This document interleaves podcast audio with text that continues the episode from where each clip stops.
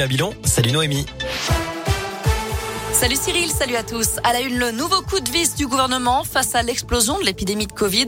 Olivier Véran tiendra une conférence de presse demain et devrait dévoiler de nouvelles mesures sanitaires. Annonce de Gabriel Attal, le porte-parole du gouvernement, à l'issue du Conseil de défense.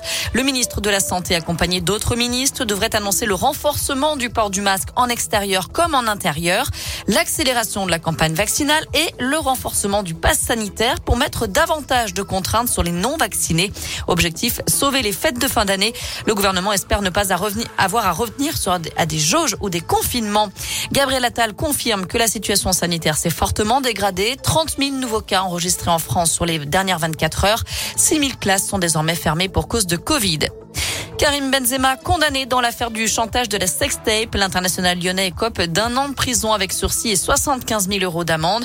L'attaquant des Bleus a été reconnu coupable de complicité. Ses avocats ont annoncé faire appel de cette condamnation.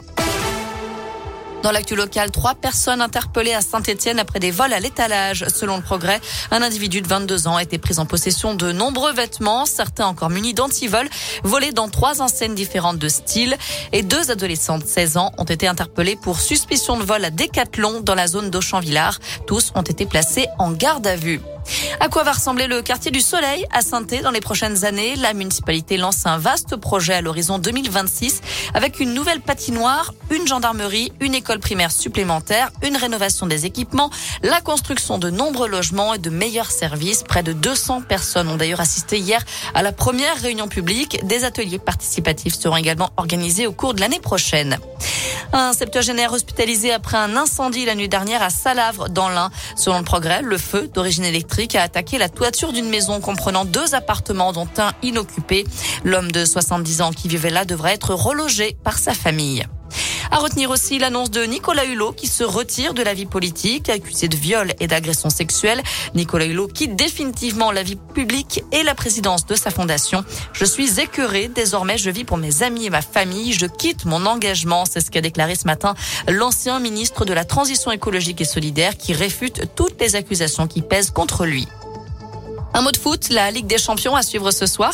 Manchester City face au PSG. Je rappelle qu'hier, Lille a pris la tête de son groupe en battant les Autrichiens de Salzbourg 1 à 0. Enfin, Attic, M, Julien Doré, Michael Jones, Louise Attaque, Grand Corps Malade. C'est le moment de prendre vos places pour les Nuits de Saint-Jacques au Puy-en-Velay. La billetterie est ouverte ce matin. Les Nuits de Saint-Jacques, ce sera les 13, 14 et 15 juillet prochains sur la scène du jardin Henri Vinet.